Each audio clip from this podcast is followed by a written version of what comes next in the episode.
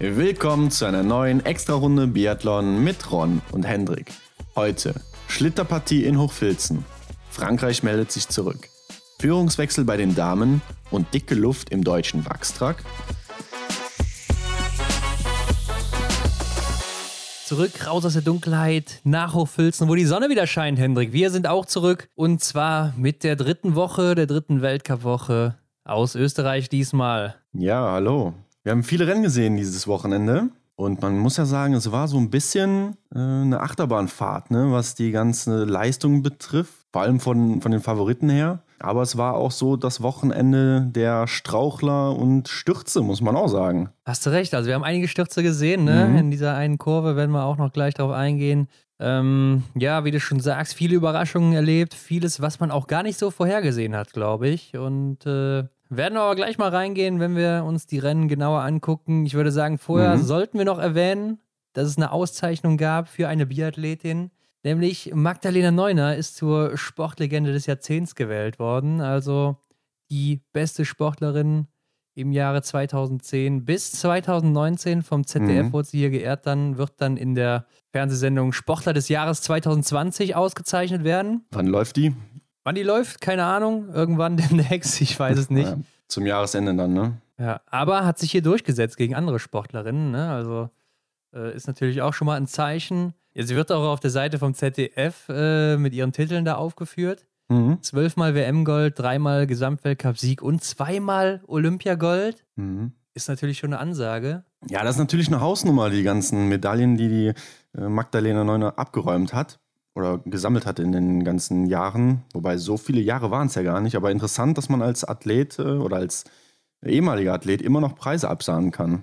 Ja, und dann habe ich auch natürlich mal nachgeguckt, Hendrik, kennst mich ja. Und äh, mir ist dann aufgefallen, dass die Hälfte der Siege, die sie hier aufgezählt haben beim ZDF, natürlich vor 2010 stattgefunden haben. Ja, also hat einmal den Gesamtweltcup-Sieg mhm. vor 2010 gehüllt. Ich glaube, die Hälfte der Goldmedaillen auch vor 2010. Und ja. äh, okay, das Olympiagold war 2010 in Vancouver dann der Fall. Aber ähm, ja, zählt gar nicht mehr alles da rein. Bisschen geschummelt haben sie da. Ja, sie war ja auch nur noch bis 2012 aktiv, ne? hat ja danach ihre Karriere dann beendet. Ja. Also, trotzdem wurde sie ja von den Usern gewählt. Also ähm, ist es natürlich trotzdem, denke ich, ein schöner Titel für sie. Ja, ich glaube, jeder, der sich an Magdalena Neuner und ihre fantastischen Rennen erinnert, der wird da auch äh, nichts gegen haben, ne? Ich glaube, Angelique Kerber war auch noch dabei in der Auswahl. Ja. Und bei den Männern hat Dirk Nowitzki sogar gewonnen, also mhm. das dazu. Und ich würde sagen, damit kommen wir auch direkt mal zu den Rennen nach Hofülzen. Ne? Du hast schon gesagt, einiges ist passiert. Ja, in der Tat. Es ging los mit dem Sprint der Damen. Genau, am Freitag, ne? Drei Tage hintereinander, also hartes Programm hier für die Athleten auch direkt und Athletinnen. Mhm. Man muss direkt mal sagen, wir hatten wirklich Top-Bedingungen vor Ort, wie ich fand. Aber trotzdem auch viele Fehler da in Hofhulzen gesehen am Schießstand. Und ja. äh, im Sprint war schon mal auffällig, dass die Startnummern ziemlich weit auseinander lagen. Also Norweger recht spät gestartet, ne? Tyrell Eckhoff, glaube ich, noch irgendwas in der 80. Mhm, 85. Start 85. Startnummer, ja. genau. Und äh, andere Favoritinnen wie Dorothea Viera schon als Neunte gestartet. Also es war ziemlich lange sehr spannend hier. Mhm. Dorothea Viera hat auch vor dem Rennen noch ein Interview gegeben, denn sie war ja in Kontiolahti gerade läuferisch nicht so gut unterwegs. Ja. Ähnlich auch wie Lisa Vitozzi. Und äh, sie hat es damit begründet, dass sie nicht so gut trainieren konnten wegen Corona, weil sie nicht im Norden gewesen sind, ne? Fe mhm. fehlende Schneekilometer, äh, also keine ideale Vorbereitung gehabt. Hörte sich für mich schon so ein bisschen nach Ausrede an, wie ich fand. Ja, klingt gerade auch so für mich. Ich habe das nicht gehört. Ähm, ich musste leider die erste halbe Stunde passen. Ich konnte mhm. erst später einschalten. Äh, darum habe ich die ersten Athletinnen gar nicht gesehen. Aber ja, das klingt so ein bisschen nach einer Ausrede. Ähm, wobei, sie war ja auch auf Schnee unterwegs in Italien oder wo sie da war. Ja, sie war, sie war sogar die erste, die auf Schnee unterwegs war, wenn ich das richtig in Erinnerung genau, habe. Ne? Da also erinnere ich mich gerade auch dran, dass sie sehr früh auf Schnee unterwegs war. Ja, war auch in Oberhof in der Skihalle und man muss dazu sagen, es war für die deutschen oder französischen Athleten und Athletinnen nicht anders als für sie. Mhm. Also finde ich die Ausrede ein bisschen schwach. Mhm. Sie bezieht sowieso relativ viel auf diese Corona-Krise oder Pandemie, wie ich finde. Ne? Also okay. klar, Italien hat es natürlich hart erwischt, aber die mhm. selbst konnte trotzdem draußen trainieren und äh, weiß ich nicht, ob man das da so als Argument dann anführen kann für diese aktuelle Form. Wobei ich finde, sie hat sich ja auch ganz gut zurückgemeldet hier, ne? Ja, also mit einem achten Platz im Endeffekt, mit einem Fehler hat sie sich ganz gut, gut gemacht, würde ich sagen, nach der ja, schlechteren Woche dann in, in Kontiolahti. Ja. Klar, läuferig war sie jetzt nicht oben mit dabei. 16. Zeit, wenn wir mal gucken, aber sie hat mit einem Fehler 25 Sekunden Rückstand, fast 26, wenn man den mal abzieht, wäre sie auf Platz 2 gewesen wahrscheinlich. Ja. Also war sie doch ganz gut im Rennen, wie ich finde. Mhm. Auf der anderen Seite ist eine Franzi Preuß ihr jetzt läuferig doch deutlich überlegen und das war im letzten Jahr noch nicht so. Ganz genau. Franzi äh, erreicht sogar die fünftbeste Laufzeit an einem Tag. Und ähm, wenn wir uns jetzt mal genauer die Liste anschauen, die Ergebnisliste anschauen, dann sehen wir Franziska Preuß auf Platz 3. Ne? Das heißt ein äh, weiteres Podest für die deutsche Mannschaft. Ja, genau ist nur von Tyrell Eckhoff geschlagen worden und äh, Ginara Alimbekova, die mit hier zehn Treffern ihren ersten Weltcupsieg holt, die starke Weißrussin, die aus dem Nichts in die Weltspitze reinstößt. Und, äh, ja, das muss man wirklich so sagen. Also sehr bemerkenswert. Genau, und Tyrell Eckhoff eben äh, zweiter Platz auch mit einem Fehler. War auch die mhm. Tagesschnellste hier mal wieder, ne? Fast zeitgleich mit genau. Julia Simon. Aber man muss schon sagen, diese Ginara Alimbekova ist schon äh, ist schon sehr überraschend, ne? Also auch die einzige mit Lisa Vitozzi in den Top Ten, die jetzt fehlerfrei geblieben ist. Mhm. Läuferig die zehnte Zeit. Ja, man muss ganz klar sagen, in dem Rennen hier befindet sie sich auf dem Niveau von Tiril Eckhoff. Ne? Denn wenn wir mal schauen, mit einem Schießfehler hat man ja in etwa so 25 Sekunden Rückstand oder äh, Zeit zu laufen. Und diese 25 Sekunden ist dann die äh, Alim Bekava in der gesamten Laufzeit halt hinten dran oder der, der Tiril Eckhoff hinterher. Ja. Und dadurch ja, sind sie auch dann gleich auf. Ne? Ja, sie schießt aber auch wesentlich schneller, muss man sagen. Also sie hat die 19. Range Time, wo sie nur 10 Sekunden verliert. Und äh, mhm. äh, Tiril Eckhoff finden wir hier, glaube ich, relativ weit unten, wenn man sich das mal anguckt. Ja, sie ist da in der die 68. verliert da eben 12 Sekunden auf äh, Alim Bekava. Ja. Und äh, da sieht man auch wieder, wie ausschlaggebend das dann ist, ne? wenn die jetzt hier eben äh, zeitgleich gewesen wären dann, ja, äh, also was das Schießen angeht an der Range Time, dann wäre Tyrell Eckhoff hier vier Sekunden vor ihr gewesen und mhm. äh, hätte das Rennen dann gewonnen. Also die Komplexleistung im Biathlon, die macht es dann halt immer aus im Endeffekt. Und äh, Platz 4, dahinter Martha Olsby-Reuseland, auch ein Fehler, ne? Richtig. Ist auch relativ ruhig angegangen, das Rennen, wie ich finde. Hatte eine gute Schlussrunde hingelegt. Mhm. Aber was ich auch nochmal sagen muss, Franziska Preuß auch mit der drittbesten Schlussrunde hier, ne? Nur sechs Sekunden hinter Eckhoff. Und ja. Eckhoff ja auch wirklich, wenn man das gesehen hat, wie eine Maschine die Berge da hochgemarschiert. Ne? Also das sah schon richtig kraftvoll aus. Da hat man schon gesehen, da ist Speed hinter. Ja. Und äh, ich finde es bemerkenswert, in was für einer starken Laufform Franziska Preuß jetzt schon ist. Ja, sie hat mir auch über die ganzen drei Tage recht gut gefallen. Also ja. das ist, da hat sich was getan und ich hoffe, sie kann jetzt darauf aufbauen ne? und, und, weiterhin das Niveau so halten. Ja. Da gefällt die Franzi mir echt gut. Ja, ich hatte noch so ein bisschen die Angst, dass Martha Olsby-Reuseland sie vielleicht noch überholt nach dem, äh, nach dem letzten Schießen. Ne? Also sie war ja nur drei ja. Sekunden vor ihr, nicht ganz. Und dann würde man ja eigentlich auf dem Papier sagen, ja, okay, Martha Olsby-Reuseland, sehr, sehr starke Läuferin, wird das wahrscheinlich auf mhm. der letzten Runde noch rauslaufen. Aber Franzi Preuß hier, wie gesagt, mit der drittbesten Laufzeit auf der letzten Runde, sogar noch fünf Sekunden schneller als Marte. Hätte ich so vorher nicht gedacht. Ne? Aber wir haben ja auch mit ihr im Interview damals drüber gesprochen. Franzi, was passiert eigentlich, wenn du mal gesund bleibst, wenn du mal gesund durch eine Vorbereitung kommst und äh, hier in den Start gehst, und ich glaube, das sehen wir jetzt hier, leider immer so der eine Fehler zu viel, ne? das werden wir auch jetzt noch in den anderen Rennen mhm. sehen. Auf jeden Fall schon mal ein starker Start. Und Maketa Davidova Platz 5, auch wieder ein Fehler, aber die läuft halt auch immer gut, die Tschechin, ne? siebte Laufzeit. Mhm. Und dahinter meldet sich Julia Simon zurück. Die hat ja in Kontiolahti wirklich überhaupt kein Land gesehen. Also war ja läuferisch unglaublich schlecht unterwegs und hier direkt mal mit Eckhoff quasi die beste Laufzeit gesetzt und mit zwei Fehlern auf Platz 6. Also die hat hier ein Top-Rennen gemacht und meldet sich damit auch zurück. Ja, sehe ich auch so. Also dann mit äh, zwei Fehlern noch auf Platz 6 zu landen, da ging läuferisch dann einiges. Wer sich auch zurückgemeldet hat, war Lisa Vitozzi, oder? Platz 7, fehlerfrei geblieben. Ja, war auf jeden Fall auch wieder besser unterwegs als in Kontiolahti, mhm. aber ist auch läuferisch noch nicht da, wo sie eigentlich sein müsste. Ne? Also auch nur die 19. Laufzeit, 40 Sekunden Rückstand und war nach dem äh, zweiten Schießen sogar auf Platz 2. Mhm. Ist dann aber auf Platz 7 noch zurückgefallen. Also ähm, da läuft es einfach auch noch nicht so, wie es mal laufen soll bei ihr. Ja, und dahinter eben Dorothea Viera eben schon angesprochen. Auch wieder ein bisschen schneller unterwegs. Und aus österreichischer ja. Sicht, glaube ich, ganz schön zu sehen, Lisa Theresa Hauser auf dem neunten Platz mit einem Fehler.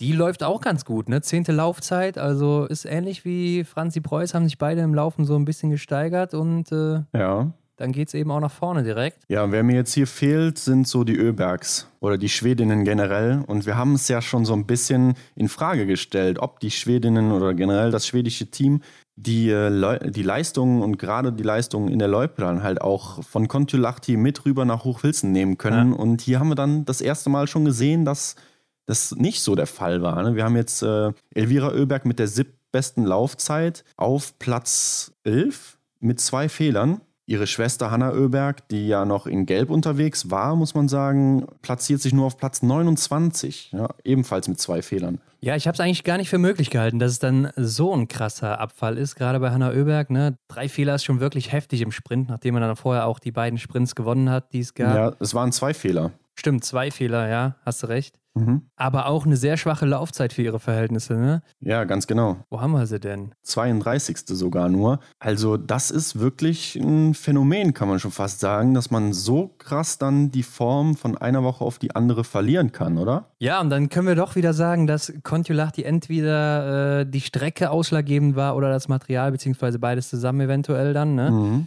Ähm, ja. Es kann natürlich auch an ihrer äh, Form liegen, dass die jetzt ein bisschen gelitten hat nach zwei sehr harten Wochen, aber die hat natürlich auch jeder mitgemacht. Mhm. Daher schwierig zu sagen, aber ist natürlich dann auch ein herber Rückschlag im Kampf ums gelbe Trikot, so ein 29. Platz. Ja. Also da verliert man einige Punkte, gerade wenn dann äh, Alim Bekava punktet oben oder auch Martha Olsby-Reuseland, die dann sehr, sehr mhm. weit oben landen. Ja, war dann natürlich auch schwierig im Verfolger da noch gegenzuhalten, aber da kommen wir gleich auch wieder zu. Genau, schauen wir uns noch die anderen Ergebnisse an. Vielleicht picken wir uns hier noch die ein oder andere raus. Ingrid Landmark-Tannenwold, Platz 19 mit zwei Fehlern, ja. Ähm, läuferisch zwölf beste Zeit. Ja, war okay, ne? Also hatten wir auch jetzt in Kontiolahti was schneller erlebt. Ja. Aber äh, ja, am Schießstand läuft es bei ihr überhaupt nicht bisher. Mhm. Ja, und da bist du bei einem guten Punkt, denn bei Denise Herrmann mit drei Fehlern auf Platz 32 läuft es am Schießstand natürlich auch nicht, ne, muss man ganz klar sagen. 13. Laufzeit,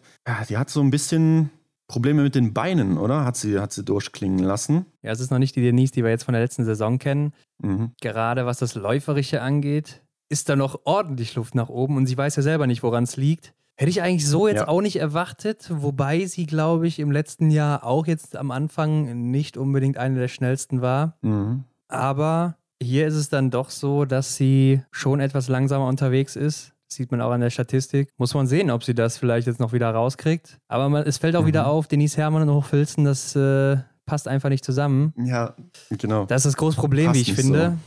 So. Und mhm. äh, muss man sehen, ob da nochmal was kommt nächste Woche. Also wenn da noch so eine Woche kommt, dann wird es richtig schwierig mit dem Gesamtweltcup, den sie ja auch angepeilt hatte. Ja. Aber auch Maren Hammerschmidt dahinter auf Platz 33 mit aber nur einem Fehler. Da ist läuferig auch, ja, wirklich nicht gut unterwegs. Ne? Also die ja, sie kriegt hier von äh, Tiril Eckhoff, die die schnellste, wie gesagt, am Tag war, eine Minute 21. Ja, ist auch die langsamste Deutsche hier, ne? Platz 55 in der Laufzeit, das ist schon wirklich schwach, muss man sagen, einfach so. Das ist man auch nicht von, gewöhnt von ihr, wenn man mal an die früheren Jahre denkt, da war sie oft oben mit dabei in den Laufzeiten, ne? Also da war es keine mhm. Seltenheit, dass sie unter den Top 15 läuferig war und äh, dann kommst du auch wesentlich weiter nach vorne. Aber hier hätte es ja selbst mit null Fehlern, ja, hätte es, wenn wir mal bei einer Minute sind, maximal für Platz 23 gereicht. Mhm, ja, das haben wir schon anders gesehen, diese Saison von ihr. Denn in Kontiolahti war sie ja gut unterwegs, hat die eine oder andere gute Platzierung gemacht. Und da hatte man eigentlich so den Eindruck gehabt, dass sie sich so langsam fängt und darauf aufbauen kann. Hier war das jetzt leider nicht so der Fall. Ja, ist auch wirklich schade, weil sie auch relativ schnell schießt und äh, stehend auch richtig gut geschossen hat, wie ich fand. Mhm. Wen wir jetzt wohl übergangen haben, Hendrik, und das ist natürlich ein Unding, Janina Hettich, ne? Ist nämlich Zwölfte geworden mit oh, zehn ja, Treffern. Klar. Also sie wollte ja unbedingt mal in die Top Ten und hat sie ja ganz knapp verfehlt. Sogar äh, zeitgleich mit Ida Lien ne, aus Norwegen ähm, die wohl einen ja. Fehler mehr hatte. Aber beide sind auf Platz 12 gelandet. Und äh, ja, ist doch schon mal ein gutes Zeichen gewesen von Janina, ne? Ja, ich finde auch gut, dass sie da ähm, komplett fehlerfrei durchgekommen ist. Ich glaube, das stärkt einen richtig. Ja, ist natürlich äh, läuferig auch hier die Baustelle, ne? Klar, 38. Laufzeit, kriegt ihr auch eine Minute mit von Tyrell Eckhoff. Mhm. Aber ich glaube, das ist schon was, wo man drauf aufbauen kann und was einem auch mal Motivation gibt, ne? dass man wirklich sieht, ja, ich kann da hinkommen, wenn es halt mal gut läuft. Ganz klar. Und, ja. äh, und wenn sie jetzt dann noch ein, ein, paar Sekunden äh, Laufzeit verbessern kann, dann äh, ist ihr der zehnte oder ein, eine Top-10-Platzierung definitiv zuzutrauen bei einem perfekten Rennen. Ja. Und ich glaube, das wird sie auch diese Saison noch äh, schaffen. Bin ich von überzeugt. Ja, kann ich mir auch gut vorstellen. Und äh, ja, aus deutscher Sicht dann Vanessa Hinz, Platz 62, drei Fehler nicht in die Verfolgung reingekommen damit natürlich und äh, ist auch abgereist danach, ne? wollte in der Staffel auch nicht mehr dabei sein, weil es im Moment einfach nicht mhm. läuft, läuferisch auch überhaupt nicht gut unterwegs, 43. Zeit. Also da muss man einfach sagen, läuft im Moment gar nichts. Ja, ich glaube, es macht nur Sinn, dass man dann äh, ehrlich zu sich selber ist und dann auch die Staffel auslässt, sich vielleicht, äh, ja, wobei jetzt zu Hause, nach Hause zu fahren, ist auch eigentlich wieder kritisch, ne? dass man da die Bubble verlässt weiß ja. nicht, ob sie nach Hause gefahren ist, aber das liegt ja nahe in Hochfilzen. Ja, sich aber mal ein bisschen zu resetten und dann in der nächsten Woche wieder anzugreifen. Ich denke, der Plan kann ganz gut aufgehen. Allerdings, ja, weiß ich nicht, ob man es unbedingt machen muss, ne? Ja. Wegen der aktuellen Lage, weil da kommen halt wieder Gefährdungen dazu. Klar, da muss man sich dann natürlich isoliert halten, ne? Logisch. Ja. Aber ich denke, das wird sie natürlich auch selber schon abwägen können. Aber ich glaube jetzt auch nicht, dass sie jetzt in der kommenden Woche dann läuferisch einen riesigen Sprung machen wird. Ne? Also mhm. kann ich mir nicht vorstellen. Sophia Schneider sollte man noch erwähnen. Letzte Deutsche im Feld gewesen. Startnummer 100 ist auf Platz 80 gelandet mit drei Fehlern.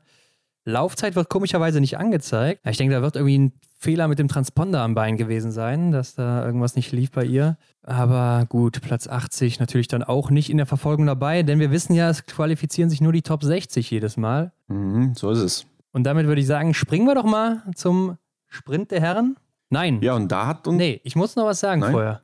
Bevor wir jetzt ja, dahin okay. springen, Hendrik, muss ich noch was sagen. Denn genau wie im letzten Jahr die TV-Übertragung in Hofilzen. Das ist ja. Also, das ist das Schlechteste, was ich, glaube ich, jemals gesehen habe im ganzen Biathlon-Weltcup. Gefühlt haben die ja nur zwei Kameras da. Der Regisseur verpennt jede Favoritin. Mhm. Mal zum Beispiel, Lisa Vitozzi wurde nicht gezeigt, Elvira Oeberg wurde liegend nicht gezeigt und äh, Alim Bekava wurde auch in Führung liegend, liegend nicht gezeigt. Ja gut, das sind natürlich Momente, die man eigentlich einfangen muss und dem Zuschauer bieten sollte, gerade wenn es halt um die Entscheidung geht. Gilles Simon ist ja auch hier Sechste geworden mit einer Top-Laufzeit, hatte sogar die schnellste Angangszeit ja, zu Beginn und wurde mhm. trotzdem nicht gezeigt. Das erste Mal und einzige Mal wurde sie im Ziel gezeigt, als sie gerade über die Linie gelaufen ist. Shavatova war zum Beispiel auch einer der schnellsten mit der schnellsten Angangszeit, wurde auch nicht gezeigt. Genauso wie Maketa Davidova. Da wurde dann lieber gezeigt, wie äh, Denise in der Strafrunde mit drei Fehlern oder nach drei Fehlern läuft, was natürlich dann ja. auch nicht mehr interessant ist, weil sie irgendwo um Platz 30 dann kämpft. Also und auch äh, möchte man keine Athletin beim Strafrundenlaufen zugucken im Fernsehen. Von daher kann man sagen, Hochfilzen ist, was das angeht, wirklich schwach. Mhm. Ich möchte aber auch noch als Fazit festhalten, Hendrik, wie schnell sich das Blatt wenden kann, sieht man dann schon hier beim ersten Sprint der Damen. Also die Schweden waren letzte Woche überragend mit den Norwegerinnen zusammen. Ja. Frankreich, da kam gar nichts von den Kontiolahti und plötzlich ist Frankreich hier läuferig äh, die absolute Übermacht in dem Sprint, zusammen mit Norwegen, wie es eigentlich fast immer der Fall ist. Ja. Äh, die Tschechen auch sehr, sehr gut unterwegs gewesen und Schweden dann deutlich abgebaut. Ne? Also da war ja jetzt, vorher war fast jeder in den Top 13 vertreten von den 5, 6 Starterinnen und jetzt äh, ja, war Elvira Oeberg sogar die beste mit Platz 12. Nee, mit Platz nee, mit Platz 7 und die nächste Schwedin wäre Lynn Persson auf Platz 21. Ja, Hanna Oeberg kommt sogar auf Platz 32, äh, Anna Magnusson auf Platz 37. Ja, da sieht man dann einfach mal, wie schnell sich das Blatt dann doch wenden kann, von Woche zu Woche. Ja. Und damit würde ich sagen, springen wir mal in den Sprint der Herren, denn da gab es ja auch wieder einige Überraschungen. Obwohl, ja, weiß ich nicht. Was meinst du? Mm, naja, der eine oder andere hat sich zurückgemeldet, aber einer hat sich auch abgemeldet. Arndt Pfeiffer war nicht dabei, ist äh, abgereist aus persönlichen Gründen, privaten Gründen. Ja, sportlich gesehen natürlich schade für ihn, weil er war ganz gut im Weltcup Definitiv. dabei. Und, äh ja, wer auch ähm, die Rennen aus Kontiolahti verfolgt hat, wird ihn auch in die Top 5 gewählt haben beim äh, ARD-Tippspiel. Genauso wie ich, Genauso, Hendrik. richtig. Mich hat das Ganze natürlich auch betroffen und ich dachte mir, kurz vor Rennbeginn habe ich die Nachricht äh, mitbekommen. Ja. Und dachte mir, jetzt muss ich noch schnell äh, ins genau. Internet und schnell meine Top 5 ändern, da wen anders ja, reinwählen. Ja. Und äh, ja, es hat einfach nicht funktioniert. Die Seite war komplett überlastet. Also es scheint, scheinen viele Leute den Arndt in der Top 5 gehabt zu haben. Ja, ich hatte ihn auch auf Platz 5 ne, und wollte auch noch schnell wechseln. Wollte mhm. Jacques Lar dafür dahin tun, der am Ende Sechster geworden ist. Und äh, Ja, ging aber auch nicht mehr, weil es eben, wie du schon sagst, überlastet war. Also mhm. ähm, schade. Ja, hier müssen wir nochmal, glaube ich, die Startzeiten ein bisschen ins Auge fassen, denn auffällig war, dass alle Norweger sehr spät gestartet sind. Ne? Ja, also Taje Bö war ja sogar der letzte Starter des ganzen Feldes. Genau, mit Startnummer 108. Und äh, Johannes Dingesbö auf Platz 89, ne? also recht spät. Und ich meine, mhm. das hat sich auch nachher ausgewirkt. Ne? Ich glaube, so der Sweet Spot war vielleicht so zwischen Platz 40 und 80, wenn man sich mal die Laufzeiten auch anguckt. Schweden ja, ja sehr, sehr früh gestartet. Und äh, da war es vielleicht auch noch nicht optimal. Aber für den Tagesbesten, Johannes Dahle, hat alles gepasst. Ne? Also, Wahnsinn, wirklich. Erster Weltcupsieg und er war sichtlich gerührt. Also hat er danach, ist in Tränen ausgebrochen. Ich glaube, da ist ihm einiges an ja, Druck zu, abgefallen aus der starken Recht, norwegischen ja. Mannschaft, ne, wo er auch nicht in der Staffel war beim ersten Staffelrennen in Kontiolahti. Mhm. Ja, hat uns ja auch noch im Interview gesagt, das wir mit ihm geführt haben, dass sein großes Ziel ist, aufs Podest zu laufen und hier hat es perfekt geklappt. Mhm. Und man muss sagen, mit null Fehlern war er an diesem Tag einfach unschlagbar, denn er war auch der schnellste hier auf der Strecke. Da ist kein Kraut gewachsen gewesen am Tag gegen den jungen Norweger. Nee, das sah aber auch wirklich alles perfekt aus bei ihm. Wirklich Gratulation zu dieser Leistung. Er gibt sogar äh, Emilien Jacquelin, der die zweitbeste Laufzeit hat, 16 Sekunden, ja. der ja auch nicht gerade der langsamste ist. Also für ihn hat an dem Tag wirklich alles gepasst und hat mir, hat mir richtig gut gefallen, seine, seine Leistung. Aber Samuelsson, wie du sagtest, ist recht früh gestartet mit Start Nummer 10. Ja, er ist oder er scheint äh, noch relativ konstant zu sein, so wie wir ihn in Kontulahti auch gesehen haben.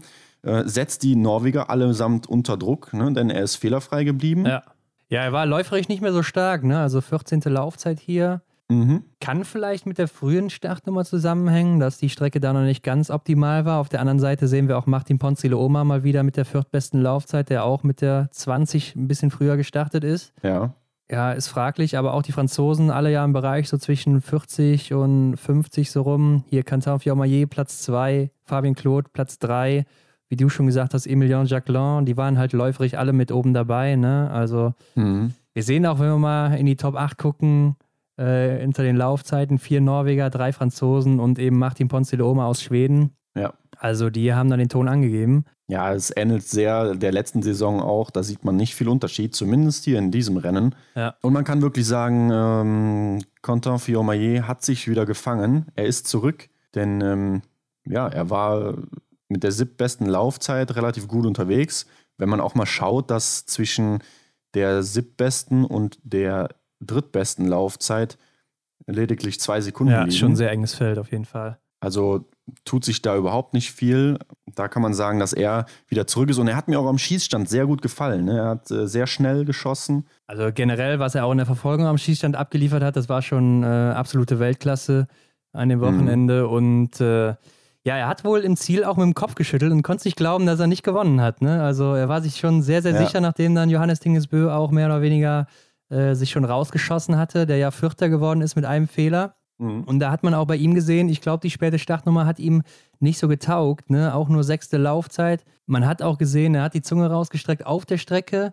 Also ich ja. glaube, ihm fiel es richtig schwer und das kann man sich ja auch vorstellen, wenn die Strecke stumpf wird, musst du ja mit mhm. mehr Widerstand arbeiten im Ski, also mehr Kraft genau. aufbringen und äh, das schlaucht dann natürlich auch. Und hatte an dem Tag also hier keine Chance, da irgendwie ranzukommen mit einem Fehler. Sagt man ja manchmal, könnte er da noch gewinnen. Ja, aber in dieser Verfassung kam er halt einfach nicht an den Johannes Dorle ran. Wer weiß jetzt, ob es an dieser, definitiv an der Startzeit lag, aber für mich macht es auch Sinn, ne, dass dann durch den eintretenden Schneefall einfach der, der Reibwiderstand höher war dann und das Ganze mit dem Material vielleicht gar nicht mehr so gut harmoniert hat. Ähm, ja, wobei Dorle war natürlich auch in Kontiolahti einer der schnellsten immer, ne? War da immer unter den Top 3 Laufzeiten, meistens außer in einem Einzel ja. bei Saisonstart, aber er ist schon wirklich ein Top-Läufer und das wird auch nicht das letzte Mal gewesen sein, dass der hier ein Weltcuprennen gewonnen hat. Ich mache hier einfach mal den Siggi Heinrich, der damals bei Martin Foucault bei seinem ersten Sieg gesagt hat, der wird bestimmt mal 20 Rennen gewinnen am Ende seiner Karriere. Und ich glaube, Johannes mhm. Dahle wird auch mindestens mal 15, 20 Rennen am Ende seiner Karriere gewonnen haben, wenn da nichts passiert. Ja das ist mir auch nicht neu, dass du mir das sagst. Ne? Du hast ja öfters schon auch privat darüber gesprochen. Ah, der Johannes Dorle, das ist mal, der ist noch, da können wir noch viel von erwarten. Also Ron macht schon mal gerne so ein paar Voraussagungen, die aber merkwürdigerweise auch wie bei Elvira Oeberg schon dann echt zutreffen. Also da hast du ein Händchen für. Ja gut, ich meine, äh, wenn jemand in so einem jungen Alter schon so starke Laufzeiten setzt, wie er es auch schon letzte Saison getan hat, dann weißt du einfach, mhm. der wird mit der Zeit noch schneller werden und wird auch irgendwann mal fehlerfrei durchkommen hier und da. Ja. Wenn er nicht die Veranlagung hat von Miriam Gössner zum Beispiel, dann äh, sollte das kein Problem sein. Und äh, ja, aber. Ja, was machen unsere Deutschen? Ja, Benedikt Doll, bester Deutscher, Platz 8, ne? Ein Fehler. Laufzeit, zehnte Laufzeit, ja, ist wieder besser als in Kontiolahti, hat auch eine gute Schlussrunde hingelegt. Mhm. Hatte nämlich die fünf schnellste Schlussrunde und die waren auch alle sehr eng beieinander. Aber ähm, ja, so ganz läuft noch nicht. Ne? Also mit einem Fehler sehe ich den Benny auch eigentlich weiter vorne. Ja, Erik Lesser auf Platz 10, zweitbester Deutscher, auch mit einem Fehler. Die 16. Laufzeit. Wobei der Erik hat ja auch gesagt, dass er mit seiner Laufzeit relativ zufrieden ist zurzeit, ne? Ja, also ich kann dir sagen, Erik ist im Moment so schnell wie noch nie, wenn er das durchhält bis zu Saisonende. Mhm. Also er steht im Moment bei minus 3,4 Prozent und äh, sein, seine schnellste ja, Laufleistung hatte er im Jahr 2010, 2011 mit minus 2,5 Prozent. Sonst war er immer so bei minus 2,3 und ist jetzt bei minus 3,4. Also wenn er das durchhält, ist er auf einem sehr, sehr guten Weg und dann wird das wahrscheinlich auch im Gesamtweltcup wesentlich besser werden. Mhm, ja. Und ist aktuell sogar auch der drittschnellste Mann in der Range Time bei den Leuten, die alle Rennen mitgemacht haben. Mhm. Also da läuft einiges richtig, aber er trifft halt noch nicht so gut. Ne? Und das ist, glaube ich, das größte Problem bei ihm momentan noch. Mhm. Ja, er hat ja auch das neue Gewehr. Also er hat ja nochmal einen neuen Schaft bekommen. Vielleicht harmoniert das noch nicht so ganz. Ist zwar in den Medien gar nicht so durchgedrungen, aber wäre ja vielleicht ein Faktor, den man ins Auge nehmen könnte. Ja, er hat ja auch ein neues Design dann da gesucht für sein Gewehr. Wir hatten ihm ja vorgeschlagen, vielleicht unsere Farben zu nehmen, aber hat er nicht angenommen. Also vielleicht liegt es daran, ne? Ja. Karma Strikes Back, wer weiß.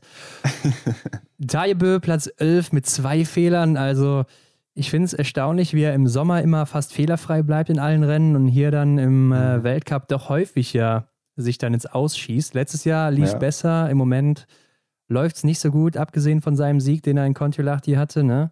Mhm. Hast du Platz 11 oder Platz 12 gesagt? Platz 11, glaube ich. Ah, okay. Ja, nee, dann ist richtig. Denn auf Platz 12 ist ja unser Freund Felix Leitner aus Österreich. Richtig. Fehlerfrei geblieben hier. Auf jeden Fall guter Platz für ihn, wie ich finde. Mhm, ja, mir hat er auch über das ganze Wochenende relativ gut gefallen. Ja, klar. Ich glaube, in der Staffel hat er jetzt ein, äh, hat er ein bisschen daneben gelegen am Schießstand, aber ansonsten war er wirklich gut unterwegs. Mit Simon Eder hier auch fehlerfrei, ne? Ein Platz ja. hinter ihm. Und der schnelle Martin Ponzile Oma auf Platz 15 mit drei Fehlern, aber er ist einfach so schnell, dass er mit drei Fehlern doch noch so weit vorne landet. Mm, Wahnsinn. Ja, aber verschießt sich halt einfach auch viel zu ja. viel am Schießstand. Mhm. Nächster Deutscher Roman Rees auf Platz 17, auch fehlerfrei geblieben. Also das, da muss ich sagen, der Roman, der hat mir richtig gut gefallen am Schießstand. Ja, ja, er ist ein Top-Schütze, ne? müssen wir nicht drüber reden. Mhm. Also Roman, der weiß, wie man schießen muss und ist auch fast immer fehlerfrei aber mhm. er ist dann läuferig leider viel zu schwach. Ne? Also mit zehn Treffern, Platz 17, ist dann auch irgendwo bitter. Wenn du weißt, du kannst einfach schießen, wie du willst, aber du kommst nicht weiter nach vorne. Ja, das, das sehe ich auch so. Das ist ziemlich schade, denn das Potenzial ist ja da. Ne? Die, die Grundlage des Schießens, die sitzt, kommt fehlerfrei durch, aber beim Laufen, naja, da müsste sich noch was tun. Dann, dann ist der Roman auch mal für eine Top-10-Platzierung gut, wenn er da mal fehlerfrei bleibt, so wie es halt dann jetzt an diesem Sprint war. Und das war ja auch nicht das einzige Mal an dem Wochenende. Ja, wer mir hier gerade noch auffällt, äh, vor Roman Rees ist äh, Seppala, der Finne, mit einem Fehler. Also der hat hier ein richtig gutes Rennen gemacht für seine Verhältnisse, war auch läuferig wirklich gut dabei. Also äh, 18. Hm, Laufzeit. Ja, also ist mal so ein Ausrufezeichen, denn die Finnen hat man ja lange Zeit gar nicht gesehen. Auf Platz 18 ist ja schon sein Kollege Hiten Salo. Ich weiß nicht, ob man das so ausspricht, wahrscheinlich nicht.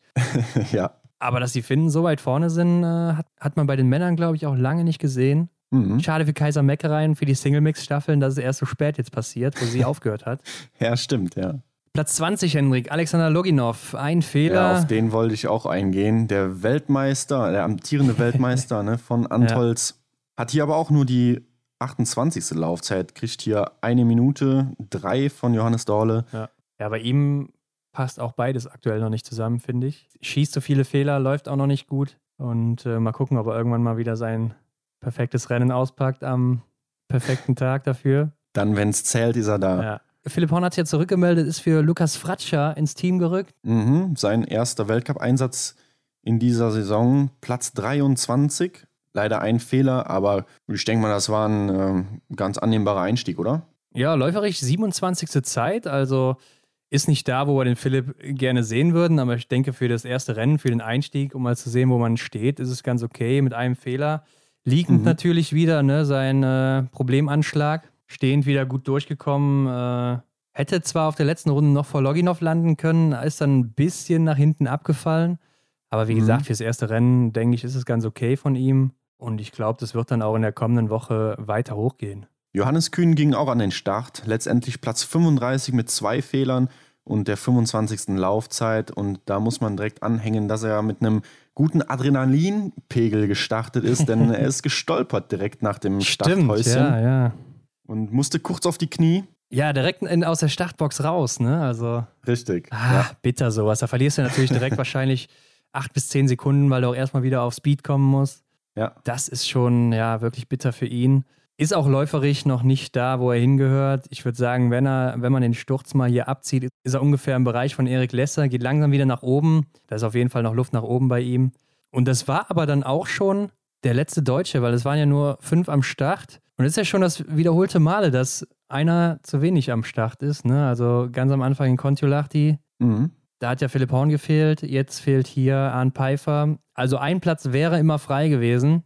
Ja. Ist natürlich dann bitter für Simon Schemp, Johannes Donhauser oder ähm, Dominik Schmuck, die da hätten starten können. Na gut, jetzt weiß man nicht, wie kurzfristig die Entscheidung vom Arndt kam, aber Hochfilzen liegt ja auch gar nicht so weit entfernt von Ruhpolding. Ist die Frage, hätte man da vielleicht noch wen anordern können oder? Ich glaube, das ist aktuell nicht möglich wegen der Corona-Situation. Muss ja erstmal getestet werden, ah, ja. die Ergebnisse kriegen. Ja. Und deshalb ist es nicht möglich. Wenn das kurz vorm Rennen war, sagen wir mal, es hm. war ein paar Stunden vor dem Rennen und er ist dann abgereist, ähm, Wäre das vielleicht möglich gewesen, wenn wir jetzt die Situation nicht hätten, aber ich glaube, okay, ja. aus der Sicht ging das einfach nicht. Mhm. Ja, Hendrik, äh, wen ich noch hier auch ansprechen möchte, ist äh, Simon Detieu, der starke Franzose, eigentlich starke Franzose mit vier Fehlern auf Platz 43. Mhm. 13. Laufzeit ist mit vier Fehlern okay, würde ich sagen, aber zwei Minuten zurück. Also der hat auch einen richtig schlechten Start erwischt. Ja, am Schießstand lief es hier überhaupt nicht. Naja, auch den beiden Italienern Dominik Windig auf Platz 48 und äh, Lukas Hofer auf Platz 50 mit fünf Fehlern sogar. Äh, Dominik Windig hier mit drei Fehlern. Ist der Start nicht gut gelungen hier in Hochfilzen? Nee, also bei denen weiß man auch nicht, was man genau erwarten kann am Ende des Rennens. Äh, mal so, mal so. Mhm. Aber Henrik, was mir auch noch aufgefallen ist, du kennst es ja sicher, beim Liegend- oder beim Stehenschießen ist immer die kleine grüne oder rote Zahl da, je nachdem, wie viel Rückstand oder Vorsprung man hat. Ja beim Einlauf in den Schießstand rein. Und das, das ja. muss ich jetzt mal erklären für die Leute, für die Kommentatoren vom ZDF. Denn zuhören. Wenn Benedikt Doll im Liegendanschlag da liegt und da steht minus 4,2 Sekunden auf Jakob Fack, mhm. dann heißt das nicht, dass Benedikt Doll hier die schnellste Angangszeit hatte und 4,2 Sekunden schneller war als alle, die bisher da waren, sondern das heißt, er war einfach nur 4,2 Sekunden schneller als der, der gerade führt, nämlich Jakob mhm. Fack zu dem Zeitpunkt. Und äh, das kriegen die Kommentatoren nicht hin. Die haben immer davon gesprochen, wow, was für eine schnelle Angangszeit von Benedikt Doll oder von äh, Jacqueline oder wem auch immer. Und dabei ja. ging es halt, äh, war es halt einfach nur der Vergleich zu Jakob Fack. Ne? Und mhm. das ist natürlich ein deutlicher Unterschied, weil Jakob Fack äh, mag ein guter Schütze sein, aber jetzt vielleicht nicht unbedingt der, der die besten oder schnellsten Angangszeiten setzt. Wenn man mal guckt, ist er ja auch nur 20. in den Laufzeiten geworden. Mhm. Also da sollte man vielleicht nochmal nachgucken und äh, bis ja, nächste Mal. Du haust Mal. ja heute richtig Kritik hier raus. Ja, denn auch hier wurden mal wieder einige Leute nicht gezeigt. Ne? Jacqueline liegend nicht gezeigt, äh, Fabian Claude liegend nicht gezeigt. Also, äh, nee, Jacqueline wurde sogar gar nicht gezeigt, Hendrik. Mhm. Ja, einige andere natürlich auch nicht. Ähm, ich habe mir nicht alles aufgeschrieben, aber ist natürlich ärgerlich, wenn man dann auch sieht, äh, Emilien Jacqueline hat die schnellste Angangszeit hier gehabt. Ist ja auch in den mhm. Laufzeiten am Ende hier Zweiter geworden. Also einer, der auf jeden Fall hier um den Sieg mitgekämpft hat von der ersten Sekunde an. Und dann muss ich den halt auch zeigen, wenn er schießt. Ich denke, da müssen wir nicht drüber reden. Und ich glaube sowieso, wir haben so ein paar Spione hier vom ZDF, die mal reinhören. ja, das ähm, ist doch, ist doch nichts Schlechtes. Ja, gut, dann würde ich sagen, konzentrieren wir uns mal wieder auf die Rennen hier und springen in die Staffel der Damen. Das Gute an der Staffel Hochfilzen ist ja erstmal, dass nicht so viele gleichzeitig starten. Das heißt, man kann alle mit der Kamera einfangen. Ne? Ähm, Äh, Im Ziel. Hast du ein richtiger Daumen im Auge. Ja, das kann nicht sein. Auf jeden Fall im Ziel Norwegen vor Frankreich und Schweden am Ende. Mhm. Deutschland auf Platz 4. Genau, mit einem sehr guten Start von Maren Hammerschmidt, ne, die diesmal Startläuferin war. Janina Hettich war nach langer Zeit nochmal dabei für Vanessa Hinz, die ja abgereist ist. Mhm. Und äh, danach hat man noch Franziska Preuß und zum Schluss natürlich unsere Schlussläuferin Denise Herrmann. Erstmal zu Beginn kann man noch sagen, Anaïs Chevalier, die starke Französin, die ja ähm, schon ziemlich starke Laufzeiten auch setzt, nachdem sie ja. gerade so frisch zurückgekommen ist, war das erste Mal auf der 4 wieder unterwegs, ne, als Schlussläuferin. Mhm. Hanna Oeberg nur auf der 3, kann man erwähnen, dafür ihre Schwester auf der 4. Und äh, mhm. äh, Tyrell Eckhoff auch nicht mehr auf der 2, sondern diesmal auf der 3. Und äh, das ist natürlich schon mal eine Ansage. Also da haben die Trainer sich wahrscheinlich einiges bei gedacht. Ich denke mal, Hanna Oeberg wollten sie schon. Anna Chevalier wird vielleicht wieder Schlussläuferin, weil man denkt, sie ist stabiler als Justine Breysas. Ja. Und Tyrell Eckhoff wollte man vielleicht den Druck aus der, aus, dem zwei, aus der zweiten Runde rausnehmen, wo ja auch meistens starke Starterinnen am Start sind. Mhm. Ja, aber was kann man sagen? Äh, Maren Hammerschmidt hat es wirklich stark gemacht. Also übergibt Definitiv. als erste, hat am Schießstand richtig stark gearbeitet mit zehn Treffern. Ne? Ist ja hier auch. Ja, das muss man hier mal unterstreichen. Sie war auch flott unterwegs ne, am Schießstand. Sie hat da wirklich äh, Gas gegeben. Ja, sie war auch gegen Lisa Vitozzi und äh, Alim Becker war sogar unterwegs. Übergibt dann mhm. als erste, also zusammen mit äh, Johanna Scottheim mehr oder weniger. Da kann man schon sagen, war ein sehr guter Tag für Maren. Ja, wir haben auch an eins übergeben. Also Maren Hammerschmidt ist äh, dann als erstes in die Wechselzone gelaufen, hat auch Franziska Preuß abgegeben. Aber was wir dabei auch noch erwähnen müssen, ist nämlich, dass Frankreich mit sechs Nachladern durch Anaïs Bescon erstmal eine Minute zurück war auf Platz 15. Stimmt, ich habe es mir hier notiert. Im ersten und im zweiten Schießen jeweils drei Nachlader gebraucht. Das hat sie ordentlich zurückgeworfen. Ja, und dann bist du ja schon fast angewiesen auf die Fehler von vorne. Und bei den anderen muss alles perfekt laufen, damit du dann aber nach vorne kommst. Ja. Also die Französinnen hatten natürlich hier starke Läuferinnen am Start, aber ob das so geklappt hätte, hätte, glaube ich, keiner so wirklich gedacht. Mhm. Aber du hast recht, Franzi Preuß war ja schon auf Platz 2 unterwegs, nicht auf 3, wie ich eben gesagt hatte. Und war gegen Ingrid Landmark-Tandrevold und Lynn Persson unterwegs, die auch ordentlich Druck gemacht haben. Lynn Persson wieder drin für Mona Bronson, ne? Mhm. Lief auch liegend ja ganz gut. Alle hatten einen Nachlader, aber stehend. Da hatten alle ja, da drei ging Probleme. Der Krimi los. ja. Franzi Preuß hat ja, eine Strafrunde laufen müssen. Ähnlich auch wie Ingrid Landmark-Tandrevold. Persson ist gerade nochmal so durchgekommen und äh, mhm. Man kann jetzt sagen, okay, sie hat noch übergeben mit fünf Sekunden Rückstand, also war recht nah vorne dran an den Tschechen wieder. Ja, ich denke, sie hat die Strafrunde gut kompensieren können auf der letzten Runde. Ja, wobei man natürlich sagen muss, hätte sie die Strafrunde und die Nachlader nicht gehabt, dann wäre man natürlich sehr weit in Führung gewesen und hätten eine ziemlich komfortable Klar. Führung gehabt. Ja. Janina Hettich hat es dann aber auch richtig gut gemacht. Und äh, vorher muss ich aber noch erwähnen, bei den Französinnen war nämlich dann Julia Simon dran, die die schnellste mhm. auch war auf der zweiten Runde. Also hat da einiges wieder rausgeholt und hat die Franzosen auf 20 Sekunden rangebracht, was natürlich dann auch äh, ausschlaggebend war für später. Mhm. Ja, und Janina Hettich wurde dann eben auf die Runde geschickt, zusammen mit Hanna Oeberg und Tyrell Eckhoff. Und mit Tyrell Eckhoff, genau. Mhm. Und ich muss sagen, Janina hat es richtig stark gemacht. Ne? Also einen Fehler stehend nur geschossen, liegend ja. fehlerfrei durchgekommen, während die Frau im gelben Trikot, hat sie natürlich ah. in der Staffel an, ja. liegend schon zwei Nachlader braucht und stehend dann drei Nachlader und eine Strafrunde sogar laufen muss. Also spricht in der Woche davor noch davon, was für ein Selbstbewusstsein sie an der Shooting Range hat, also am Schießstand. Mhm. Und schießt dann hier. Ja. Äh, das war natürlich schon hart und da sieht man, wie schnell es gehen kann. Ne? Also die überragende ja, genau. Frau in Kontiolahti und dann hier in Hochfilzen, so ein tiefer Fall. Ja, sie kassiert da die Strafrunde und auch läuferisch war sie sehr verhalten. Ne? Da ging nicht viel. Sie hat auch, äh, ich glaube, dann die ähm, Janina gar nicht angegriffen. Ja. Und genau, ja, richtig. Ja, sie ist hinter ihr geblieben, dann, ne? Mhm. Genau. Ich habe jetzt gedacht, da, ja, sie, sie schnappt sich die, äh, kassiert die schnell ein und ähm, läuft dann weiter vor, aber sie übergibt tatsächlich nur an Position 6 und ähm, Janina Hettich übergibt auf Denise Herrmann an Platz 3. Ja, genau. Und die Französinnen laufen auch nach vorne mit Justine Brezas auf Platz 2.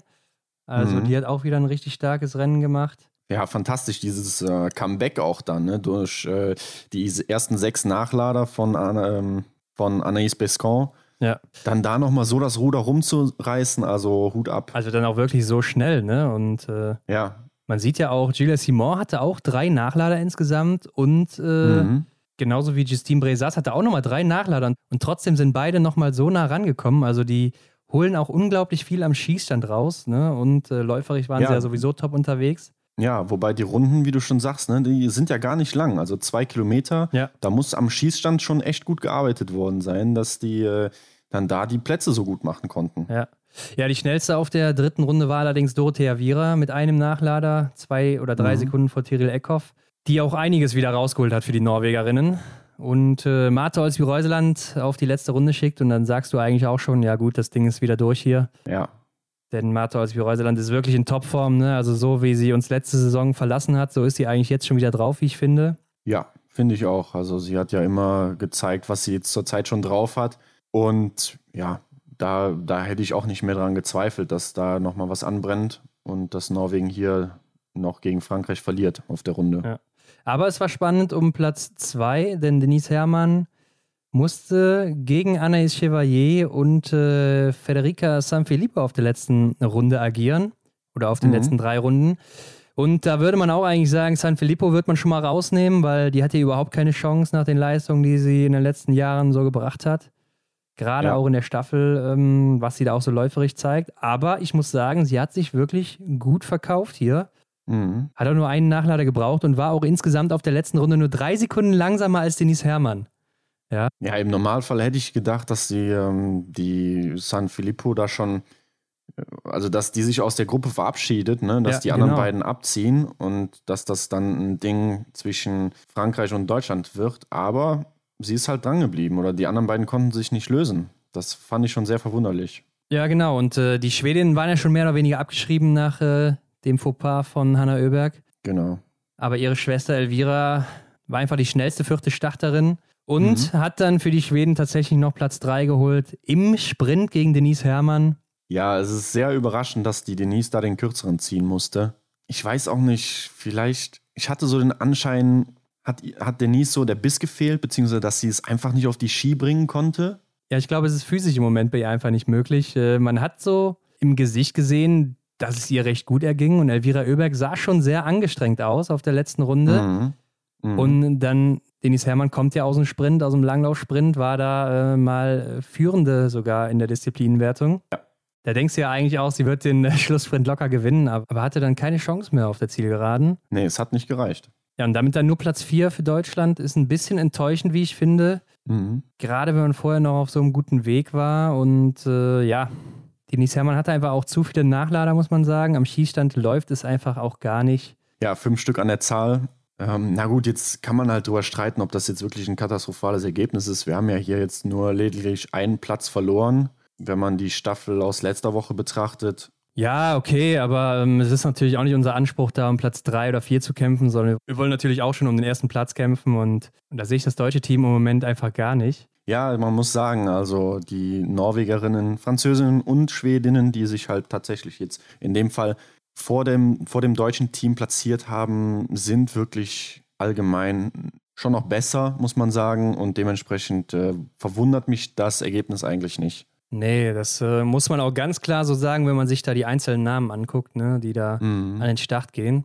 Tja, Ron, Verfolger der Herren. Ja, das zweite Rennen am Samstag, ne? Und ich muss sagen, ich bin mhm. sehr beeindruckt von den beiden Franzosen, Quentin Fiormaillet und Emilien Jacquelin was die da am Schießstand abgeliefert haben. Beide 20 Wahnsinn. Treffer gesetzt und in was für Zeiten, ne? Also gehen wir doch direkt mal rein. Quentin Fiormaillet läuft nach vorne auf Platz 1, Emilien Jacquelin, der schnellste Mann des Tages hier isoliert betrachtet, läuft auf Platz 2. Und auf Platz 3 Johannes Dorle, der vom Platz 1 her gestartet war mit zwei Fehlern. Ja, mhm. und ich bin äh, richtig beeindruckt von den beiden Franzosen, was die da abgeliefert haben. Also Wahnsinn.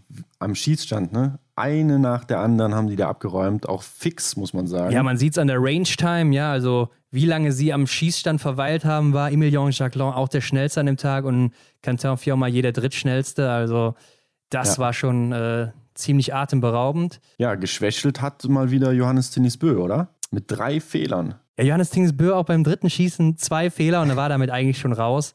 Also da äh, hätten die vorne schon sehr patzen müssen, damit er dann nochmal aufholen kann. Ist mhm. aber dann auch nicht mehr passiert. Und beim letzten hat er dann auch selber nochmal eine Runde geschossen. Mhm. Ja, war ja. nicht so stark. Wenn wir uns die Range-Time mal anschauen, dann befindet sich Johannes Dingsbö auch nur auf Platz 27.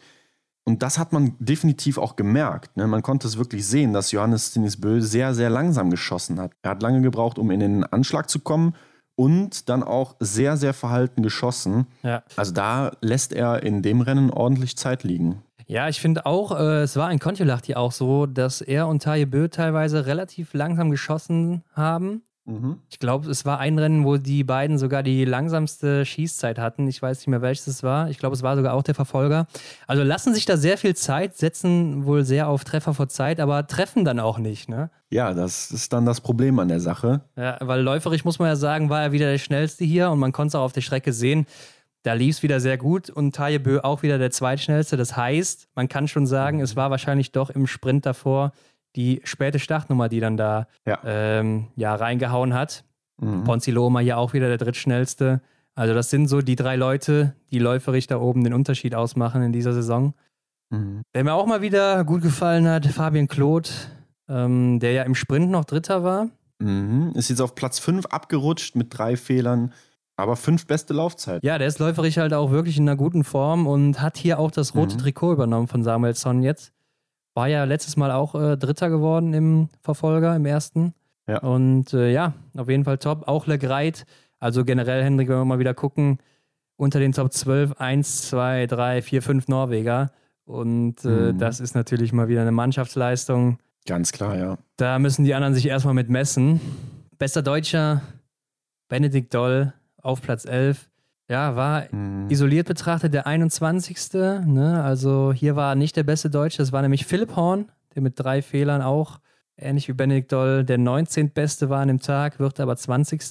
Ja, und äh, vor Benedikt Doll hat sich Sebastian Samuelsson platziert. Der ist von Platz 5 auf Platz 10 abgerutscht mit zwei Fehlern. Aber wo du es ja angesprochen hast, das rote Trikot, er ist nämlich im roten Trikot gelaufen. Ja. Und also man muss sagen, im rot-blauen Trikot. Stimmt, das erste das Mal, dass wir es gesehen Trikot haben. Das erste Mal gesehen. Ja. Ähm, und es ist nicht wie beim gelben Trikot, dass das gelbe oben ist, so wie das blaue oben wäre zum Beispiel, sondern das rote ist Richtig. oben. Es hat also mehr Präsenz im Trikot, ja. Das äh, heißt, mhm. es wird vielleicht ein bisschen höher bewertet auch von der IBU als das blaue Trikot. Ja. Könnte man zumindest so interpretieren. Ich glaube, ja, gut, am Ende gibt es natürlich auch die Kristallkugel-Disziplinenwertung. Mhm. Äh, ich weiß aber auch nicht, wahrscheinlich wird man da auch dann ein bisschen mehr Preisgeld kriegen. Wahrscheinlich kriegt man noch extra Geld für das Tragen ja, des Trikots. Und beim blauen Trikot ist es ja so, dass du nur die 5000 Euro am Ende bekommst für den Gesamtsieg. Ja. ja. der hat mir auch gut gefallen, der Schwede, bis zum letzten Schießen, wo er dann zwei Fehler schießt. Nämlich war ja. er war ja auf Platz 3 unterwegs, hätte da vielleicht noch vorne mitmischen können, aber mhm. hat sich dann da leider rausgeschossen. Mhm. Ja, Erik Lesser, vier mhm. Fehler. Vier Fehler. Zurückgefallen auf Platz 16 ja, schade einfach bei ihm, weil er ansonsten schon weit nach vorne hätte kommen können. Mhm, ja, die Laufzeit ist auch sehr gut, muss man sagen. Also zehnte Laufzeit. Ja, zweitschnellster Deutscher, ne? Philipp Horn war der schnellste. Oh, also, oh, stimmt. Da siehst du auch Auf mal, wie Platz schnell man wieder dann doch in die Spur finden kann. Ne? Der Philipp in dem Fall im ja. Sprint war, war er noch nicht so gut unterwegs. Ja, wie gesagt, Erik Lesser äh, ist läuferig in der Form seines Lebens aktuell. Also mal mhm. sehen, ob er das nochmal hält. Ja, Roman Rees, zwei Fehler, 28. Johannes Kühn, vier Fehler, 32.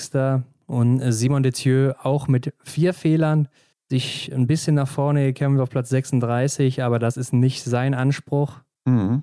Wen man vielleicht noch ein bisschen hervorheben sollte, ist äh, Lukas Hofer, der von Platz 50 auf Platz 17 vorgelaufen ist mit einem Fehler. Stimmt, hört sich erstmal gar nicht so besonders an. Mhm, neuntbeste Laufzeit und war auch isoliert betrachtet der drittbeste an dem Tag. Genau, er war isoliert der Drittbeste. Also ähm, ein sehr starkes Rennen von ihm hier nochmal mit einem Fehler.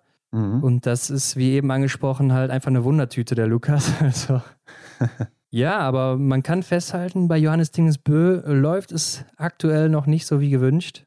Ja, ganz klar, das ist nicht sein Niveau. Und äh, man merkt auch, glaube ich, mittlerweile, dass er jetzt nicht mehr so zufrieden ist. Ne? So am Anfang, wo er noch mhm. Dritter wurde, hat er gesagt, ja, ich bin happy, ich bin auf dem Podest. Ja. Aber jetzt so Platz 4, Platz 5, ja, da merkst du schon so langsam, dass es ihm nicht so passt, ne? Wenn, man, wenn er ins Ziel kommt, mhm. äh, ja, ist er ein bisschen geknickt, wie ich finde. Ja, er schnallte auch einmal die Ski so, ja, motzig will ich nicht sagen, aber es kam so ein bisschen ja. äh, bedröppelt drüber, dass er sich die Ski abgeschnallt hat und einfach so weggegangen ist, so wie man es eigentlich immer vom souveränen Martin Foucault kannte, wenn er halt einfach wieder seine Leistung gebracht hat. Aber in dem Fall ja. ja war es wahrscheinlich in einer anderen Absicht so, dass er einfach schnell das Feld räumen wollte. Ja, er sieht ein bisschen ratlos aus aktuell. Ja, vielleicht spielte auch ein bisschen Aberglaube mit rein, denn dir ist ja aufgefallen, wie du mir erzählt hast, dass in einem anderen Rennanzug gelaufen ist. Ja. Stimmt, er hatte den alten an oder die alte Hose hatte er an, ne? Wer genau hingesehen hat, dem ist aufgefallen, dass über den Schuhen am Schienbein nämlich etwas Weißes war und das sah man halt bei den anderen Norwegern nicht und da hat er sich nochmal die alte Hose angezogen. Ja, vielleicht wollte er nochmal an alte Tage anknüpfen, ne? aber hat dann wohl leider auch nicht geholfen. Ja. Und äh, in der Staffel war es übrigens nochmal genauso, ist mir aufgefallen. Also vielleicht hat er auch äh, nicht genug Wechselhosen dabei, wer weiß, für den neuen Anzug. Ja. Oder die Norweger können im Moment nicht waschen, weiß, ist der persönliche Wäscher nicht dabei. wir werden es nie erfahren, außer er kommt zu uns ins Interview. Genau, Shoutout. Okay, gehen wir mal in den Verfolger der Damen. Denn hier gewinnt Martha aus Bireuseland ihr erstes Rennen. Wurde auch mal Zeit vor Alim Bekava, die auch wieder sehr stark mhm. unterwegs war mit 20 Treffern. Und Julia Simon, die sich mit drei Fehlern, aber einer sehr starken Laufleistung auch hier wieder zurückmeldet. Mhm. Ja, Hendrik, vor dem Rennen stand es ja so ein bisschen im Raum, was mit dem gelben Trikot passieren wird. Denn Hanna Oeberg war ja auf Platz 29 unterwegs. Mhm. Und äh, Alim Bekava war sehr nah dran und Marzo aus Bireuseland war auch sehr, sehr nah dran. Also da trennten die nur drei oder vier Punkte. Und genau, es wurde sehr spannend. Ja, da bahnte sich dann natürlich ein Wechsel an, denn Hanna Oeberg hat man wahrscheinlich nicht zugetraut, unter die Top 5 zu laufen. Mhm. Ja, so ist ja definitiv gekommen. Ne? Marto aus Bireuseland gewinnt das Rennen trotz zwei Schießfehlern. Ja. Beeindruckend. Drittbeste Laufzeit. Ja, war auch sehr stark am Schießstand. Ne? Also man muss auch sagen, der letzte ging ja noch vorbei, aber im Stehen schießen. Und ja. äh, auch mit einer sehr, sehr guten äh, Range-Time hier, äh, also, also die viertschnellste Frau am Schießstand gewesen an diesem Tag. Und mhm. Äh, war eigentlich nur noch unnötig, dass der letzte vorbeiging. Denn ja, äh, das sah so gut aus. Ich glaube, man hat es ein bisschen gehört. das war, glaube ich, unnötig. Ähm, ja, Hanna Oeberg ist aber trotzdem auf Platz 4 vorgelaufen mit 20 Treffern. Also da sieht man wieder Biathlon, ne? da ist der eine Tag niemals wie der andere davor. Also das kann sich mhm. so schnell wenden, das Blatt. Ja, hat hier isoliert betrachtet auch das beste Rennen gemacht an dem Tag. Ja, von 29 auf 4 auch vorgelaufen, also 25 Plätze gut gemacht. Das ist natürlich auch schon eine Ansage. Mhm. Und äh, die Norwegerinnen haben auch eine neue, solide Athletin mit äh, Caroline Knotten, wie ich finde, die jetzt auch hier schon wieder unter den Top 5 ist. War ja schon auf dem Podest, ne, in Kontiolahti. Mhm. Ja, ist fehlerfrei geblieben. Wenn du so eine Frau noch in der Staffel hast, neben Martha Olsby-Reuseland, Ingrid Tandrevold und äh, Tiril Eckhoff, dann äh, wird es natürlich schwer für den Rest da auch irgendwie was zu holen. Ich glaube, der Weltmeisterschaftstitel ist schon sicher vergeben, wenn da nicht ein ja. großer Fehler passiert bei äh, Natiril Eckhoff zum Beispiel. Ja, wo du jetzt gerade schon beim Weltmeisterschaftstitel bist, nach den ersten Staffeln hätte man ja auch gesagt, oder nach den ersten Wochen, dass die Schwedinnen da natürlich ein Wörtchen mitreden. Hätte ich auch gesagt, oder würde ich auch weiterhin noch so sagen, denn wer weiß, wie sich die Form noch im Laufe de, der Saison verändert. Aber hier die Schlussrunde von Hanna Oeberg, sie wird da einfach von ähm, Julia Simon eingeholt und also das, das hätte ich mir in Kontiolahti niemals so erdenken können, dass das passiert. So ist es hier äh, gewesen. Und das zeigt mal wieder, dass Hanna Oeberg da irgendwie die Körner verloren hat. Ja, wobei äh, Julia Simon auch hier an dem Wochenende, ich glaube, die schnellste Frau war. Ne? Ja, im Sprint war sie sogar die schnellste mit Tiril Eckhoff und jetzt hier die zweitschnellste. Mhm. Also sie ist schon wieder in einer sehr guten Laufform und da hatte ich mir schon gedacht, dass sie da auf der letzten Runde wahrscheinlich noch äh, ja, okay. an ihr vorbeilaufen wird. Mhm. Weil Hanna Oeberg musste natürlich auch die ersten drei, vier Runden ordentlich Gas geben, um nach vorne zu kommen. Dorothea Viera kämpft sich aber auch wieder nach vorne. Zwei Plätze mit zwei Fehlern. Ja, beim letzten Schießen dann auch der eine zu viel. Wäre sonst mhm, auch mal ja. wieder aufs Podest gelaufen. Aber man sieht, die Frau darf man nicht abschreiben und ich glaube, die wird auch wieder zurückkommen. Ja, ich glaube auch, dass sie nochmal an das Podest anknüpfen kann. Aber ob sie nochmal so gefährlich wird wie in den letzten Jahren, Weiß ich nicht, denn äh, hier hatte sie auch nur die 23. Laufzeit. Also da muss sie noch ein bisschen was arbeiten, ne, um zur alten Verfassung zurückzukehren. Ja, wobei sie isoliert betrachtet natürlich die zehnte ist, weil sie eben auch am Schießstand so unglaublich viel rausholen kann. Also ähm, mhm. da weiß sie einfach, wie man es macht. Ja, Elvira Oeberg Platz 7 und Franzi Preuß landet auf Platz 8. Ja, da waren drei Fehler mit im Spiel. Er war auch noch lange mit dabei vorne, aber dann beim letzten Schießen zwei Fehler geschossen und damit war es dann leider vorbei. Schade. Ja. Ähm, hatte ich auch weiter oben gesehen, Franzi Preuß. Ja, ich dachte auch, sie kann das Level so vom Podest halten. Zumindest die Top 5, aber ja, war leider an dem Tag nicht drin. Nee, aber was mich persönlich sehr gefreut hat, Lena Hecki läuft von Platz 38 auf Platz 11 vor, war isoliert mhm. betrachtet die fünftbeste Frau, also auch mal wieder hier ein Ausrufezeichen von der starken Schweizerin, die, die wir ja auch schon im Interview hatten. Ne? Also ja. man sieht auch, dass sie am Schießstand die zweitschnellste war und äh, mit 18 Treffern kommt sie hier anscheinend langsam wieder in Fahrt, ist ja auch eigentlich immer eine ganz gute Läuferin gewesen. Mhm. Aber ich glaube, Kontiolahti liegt ihr überhaupt nicht. Also da kam sie gar nicht zurecht. Ja, das liegt ja dann zum Glück, muss man sagen, für sie hinter uns und dann kann es ja jetzt bergauf gehen. Lisa Vitozzi rutscht von Platz 7 auf Platz 15 ab mit drei Fehlern. Ähnlich ergeht Tyrell Eckhoff von Platz 2 auf Platz 17 mit sechs Fehlern. Ja, also Tyrell Eckhoff hatte ich ehrlich gesagt auf Platz 1 gesetzt. Nee, auf Platz 2 gesetzt. Ich hatte sie auch auf den, ich glaube, vierter Platz. Ich hatte Martha aus Bireuseland auf 1 gesetzt. Ja, Tyrell ja, Eckhoff, äh, sie hatte auch in der Pressekonferenz der Staffel gesagt, dass sie nicht weiß, wie sie da getroffen hat. Also sie weiß mhm. selber nicht, was sie da macht, so wirklich, obwohl sie äh, im Sprint und in der Staffel halt sehr gut unterwegs war, ne, mit jeweils einem Fehler. Ja, mhm. ähm, ja da sieht man es dann auch wieder, wie sie am nächsten Tag dann einfach sechs Fehler schießt und äh, ein Mysterium, die Frau. Ja, das ist so ein gutes Beispiel, wie ich anfangs zu Beginn der Folge meinte, dass es halt Hochfilzen die erste Woche eine Art Berg- und Talfahrt war ne, für die ja. einzelnen Athletinnen. Und das sieht man hier sehr, sehr gut, denn Im Sprint hat sie noch ein super Rennen gemacht und jetzt hier ja, passieren ihr sechs Fehler und rutscht dann 15 Plätze ab. Also, also so sollte es eigentlich nicht sein. Ja, verrückt, wie der Biathlon halt immer wieder zeigt, dass es doch dann so ist. Ja, genau. Janina Hettich, Platz 24 und das war ja auch eine der Athletinnen, die gestürzt ist an dem Wochenende. Hm? Ja, genau, gut, dass du es sagst, denn wir haben nach dem ersten Schießen auch schon einen Sturz gesehen, beziehungsweise der wurde nachgereicht von Ginara Alimbekava. Die ist da auch kurz auf die Knie gegangen. Aber zurück zu Janina Hettich. Ja, stimmt. Äh, Alimbeka war sogar auf gerader Strecke, Janina Hettich in der Abfahrt. Hat man aber, glaube ich, gar nicht gesehen in, äh, in den Fernsehbildern natürlich in Hochfilzen. Ja. Wird ja nichts eingefangen, wie wir wissen. ähm, ja, ist richtig. Ähm, ich hatte mich auch gefragt, warum sie so viel verliert auf der Strecke, aber war auch läuferig wieder nicht gut unterwegs, leider.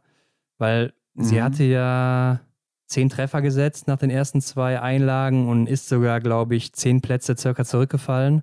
Oder 14 Plätze sogar auf Platz 26 rum war sie da, glaube ich. Und es kann ja nicht sein, mhm. dass man mit zehn Treffern so weit zurückfällt in einem Verfolger.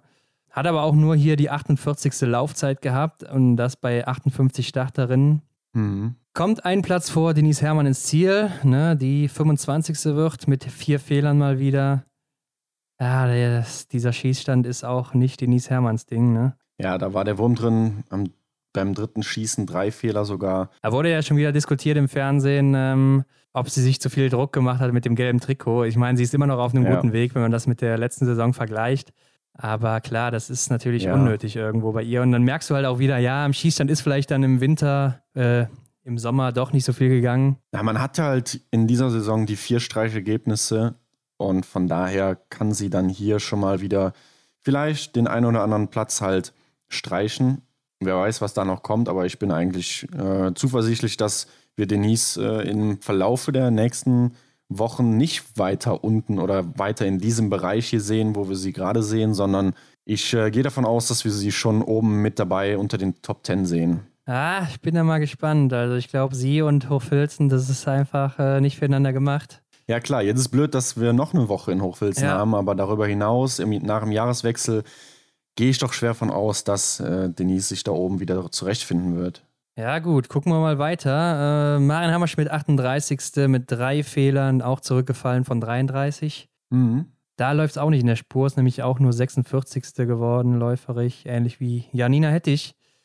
Ja, es ist dann wirklich schade, ne, dass das läuferig nicht so klappt. Was ich aber nochmal sagen wollte, Hendrik, Franzi Preuß in der letzten Runde ja mit Davidov um die äh, Platzierung da gekämpft im Verfolger und hat die starke Tschechin, die doch eine der stärksten Läuferinnen ist, ja noch abgehangen. Mhm. Und ist ja wieder ein Zeichen dafür, wie gut sie eigentlich in der Form ist, läuferig. Ja. Wenn sie dann mal wieder in ihren gewohnten Schießrhythmus kommt, dann gute Nacht, Rest. Dann könnte sie vielleicht auch oben angreifen, was den Gesamtweltcup angeht.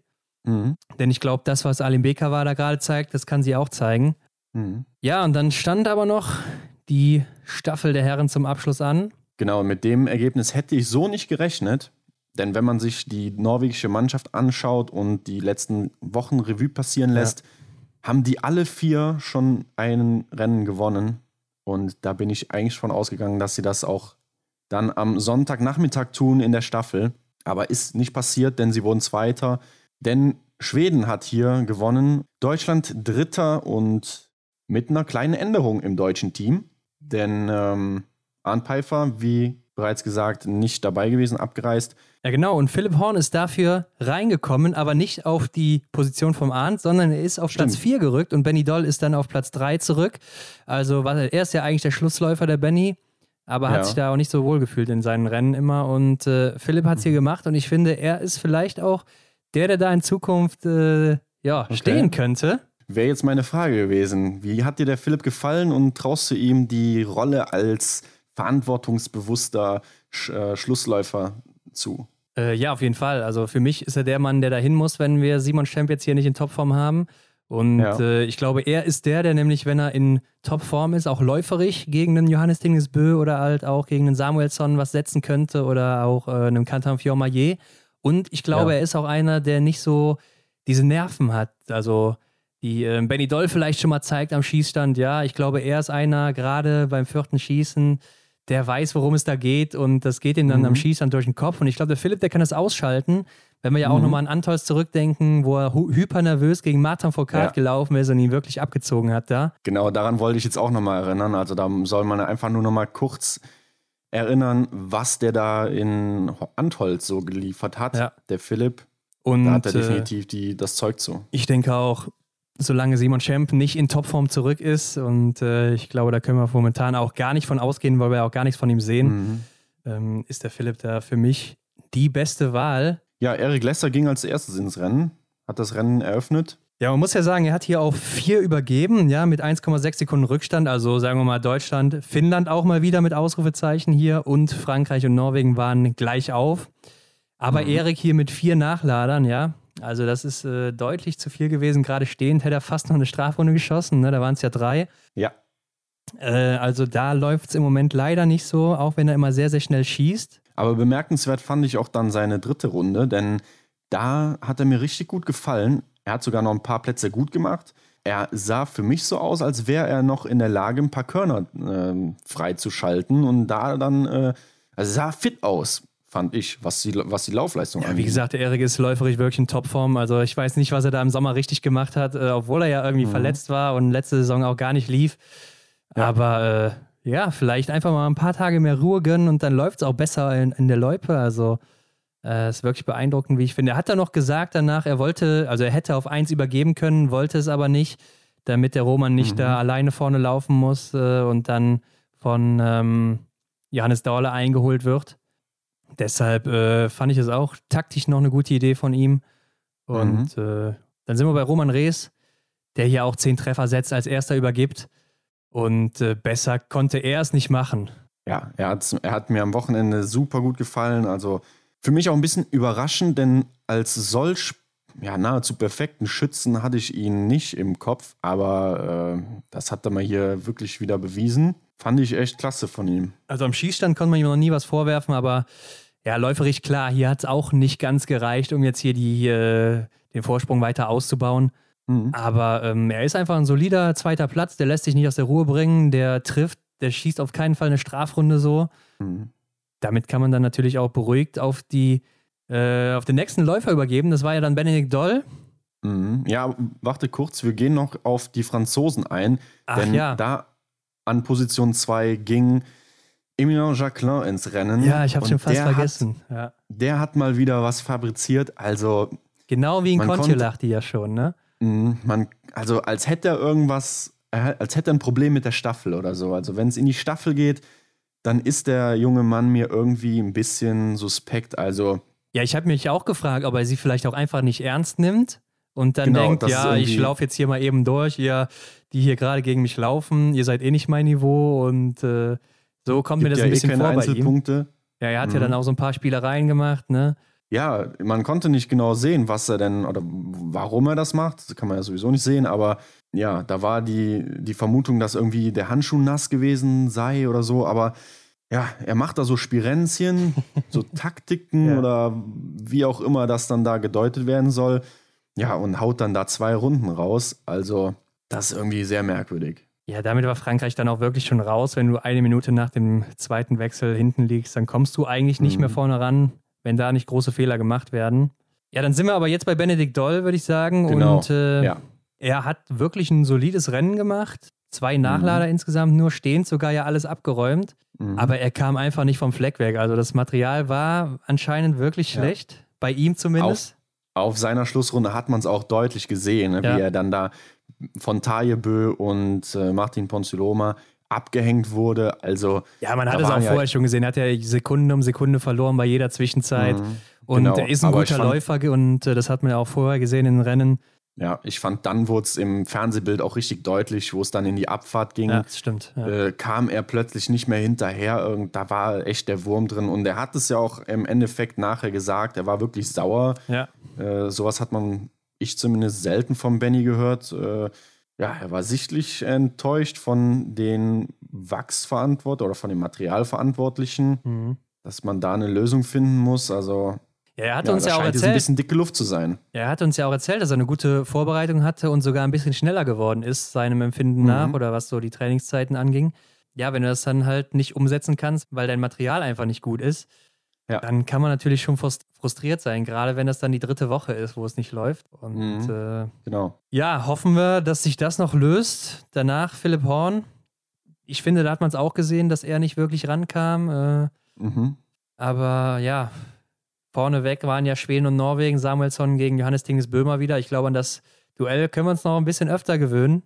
Ja, ich glaube, da müssen wir uns definitiv dran gewöhnen. Aber Philipp Horn hatte ja auch nur 10 Sekunden Rückstand. Also ganz war der Zug nicht abgefahren und 16 Sekunden ähm, voraus den Russen. Ja, genau. Also den Loginov noch im Nacken, ne? das ist auch nicht ohne. Ja. Mhm. ja, aber er hat das gut gemacht, muss ich sagen.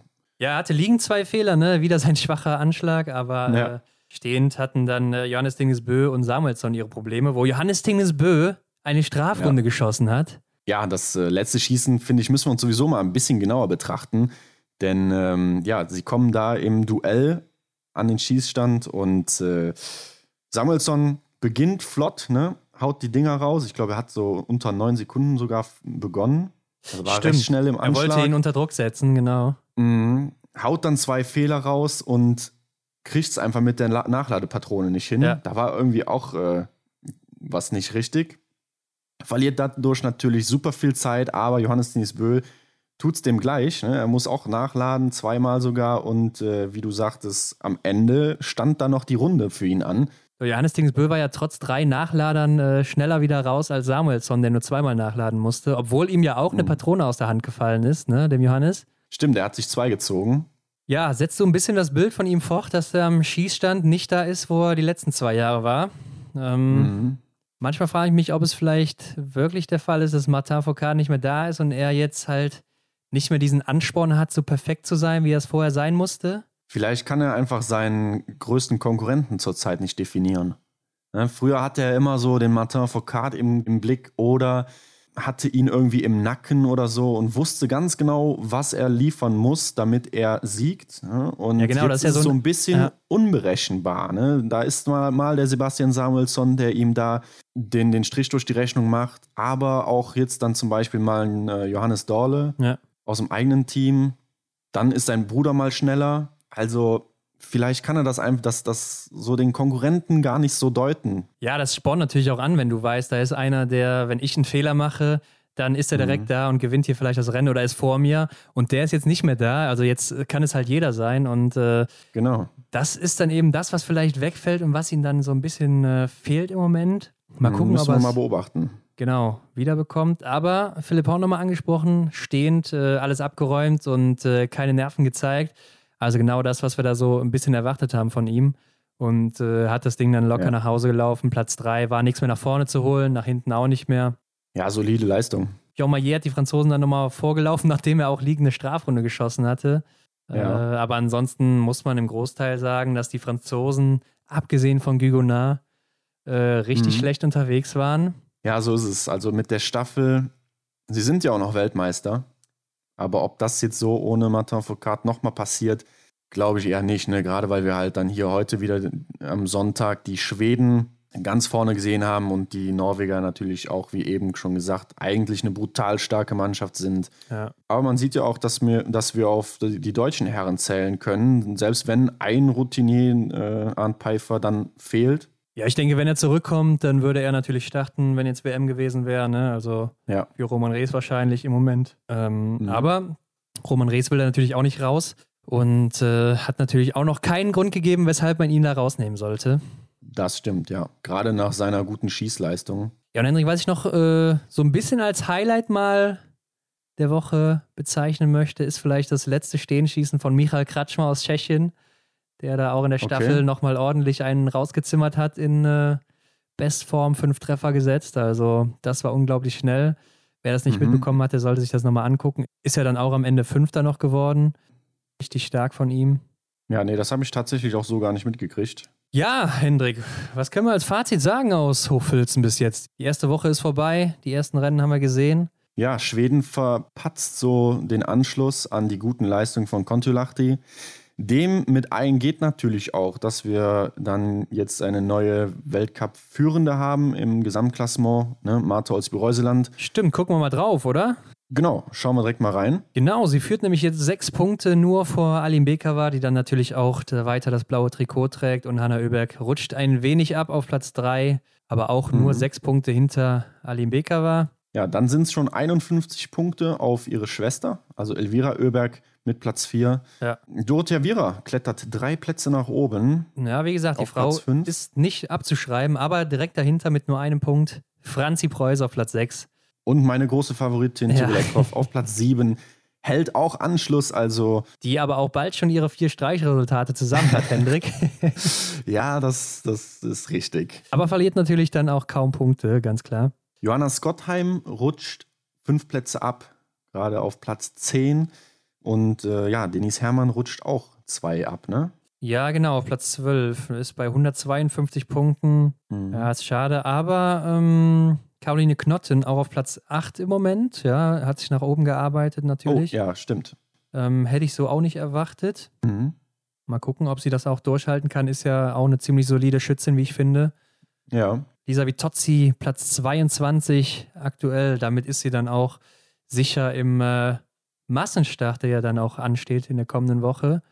Mhm. Wenn sie denn auch im Sprint und Verfolger jetzt nicht patzt. Ja klar, da ändert sich natürlich nochmal im Laufe der nächsten Woche in Hochfilzen äh, bis zum Sonntag dann die Punktezahl hier. Und da muss man dann aufpassen, dass man da nochmal äh, einen draufsetzt. Ja, nämlich Maren Hammerschmidt ist zurückgefallen auf Platz 27 und äh, mhm. damit erstmal raus aus den Top 25. Janina ja, hätte ich. Aber auch hier. Ja. Aber hier ja auch wieder vorher die Chance am Freitag, ne? dann ein gutes Rennen zu machen und dann sich dementsprechend nochmal ein bisschen was weiter oben zu platzieren. Ja, klar, der Sprint ist natürlich hier sehr wichtig für den Verfolger dann auch, aber man sieht auch, dass die Punkte natürlich äh, für Maren Hammerschmidt nach oben äh, relativ eng beieinander sind. Also da kann noch relativ viel passieren dann auch. Mhm, Jan stimmt. Janina Hettich ist jetzt auf Platz 31 vorgerückt. Lena Heck hier auf 32, 17 Plätze gut gemacht. Mhm. Nach ihrem starken Verfolger dann auch. Ja, durch ihre Abwesenheit und natürlich auch durch den Sprint rutscht Vanessa Hinz fünf Plätze ab auf 41. Ja, das äh, ist dann natürlich wieder so ein Problem, weil äh, da muss sie dann natürlich auch dann Freitag und äh, auch am Samstag dann liefern, damit sie dabei ist am Sonntag im mhm. Massenstart. Beziehungsweise mir fällt gerade auf, die Abwesenheit äh, oder das Abreisen macht es ja da nicht aus, sondern die Nicht-Qualifikation für die Verfolgung macht. Ja, aus, richtig. Ne? ne? Also auch gar keine Punkte bekommen, natürlich im Sprint. Ja. Und ist damit dann auch die Deutsche mit den wenigsten Punkten, wenn man jetzt mal von Sophia Schneider absieht. Genau, die ja noch keine Punkte gesammelt hat. Ja. Ja, Ron, was äh, sagen wir zu den Herren? Ja, zu den Herren natürlich ein gewohntes Bild auf 1, Johannes Dinges Bö. Ja. Es läuft zwar nicht perfekt bei ihm, aber ähm, mhm. klar, er ist natürlich trotzdem immer oben mit dabei. Ich glaube, das Schlechteste für ihn war jetzt der Platz 4. Er hat 50 Punkte Vorsprung. Da sollte auch eigentlich im nächsten Wochenende nichts anbrennen, denn Sebastian Samuelsson und er ja, teilen sich ja hier und da schon mal dann oben die Punkte auf und dementsprechend wird sich da nicht viel ändern. Nee, also ich denke auch, ähm, dass er unantastbar ist, was den ersten Platz angeht, über die gesamte Saison. Ja. Sollte er gesund bleiben. Und da gehen wir mal von aus. So ein Samuelsson, wie du schon gesagt hast, Platz zwei, damit auch weiterhin im blauen Trikot. Aber mhm. ihm jetzt dicht auf den Fersen ist Canton Fillon-Maillet, ne, der sich ja auch wirklich stark präsentiert hat. Ist übrigens der Athlet der Woche, das können wir schon mal vorwegnehmen, denn er hat die meisten Punkte natürlich gesammelt mit Platz 1 und 2. Ja. Und äh, dahinter Johannes Dahle mit seinem ersten Sieg, der auch ordentlich geklettert ist, auf Platz 4 jetzt. Mhm. Ja, ist ähm, nur noch 24 Punkte vom blauen Trikot entfernt. Ja, das könnte natürlich eng werden, wenn dann der Johannes jetzt wieder hier so einen guten Sprint hinlegt und dann in der Verfolgung nochmal einen draufsetzt, also der Johannes Dahle. Ja. Und Lagreit hält sich weiter auch in den Top 5, ist äh, auch mhm. nur mit 215 Punkten sehr nah am blauen Trikot. Also ja. die Norweger haben eine Mannschaft, denn direkt dahinter ist natürlich auch Taje Bö schon mit 210 Punkten. Also Platz 2, da wird es sehr eng aktuell noch und äh, Platz 7 dann Emilien Jacquelin, der sich auch hier ordentlich vorgearbeitet hat. Mhm, und vier, vier Plätze sogar. Ja, genau. Und auf Platz 8 dann Fabien Claude. Und damit haben wir unter den Top 8 drei Franzosen und vier Norweger und einen Schweden mit Samuelsson. Mhm. Und da sieht man natürlich, wer im Biathlon hier den Ton angibt ein gewohntes Bild. Ich hatte es ja eben schon mal gesagt, so das erinnert schwer an letzte Saison, außer dass der Schwede oben mit dabei ist. Ähm, bester Deutscher ist übrigens Erik Lesser auf Platz 10 zurzeit.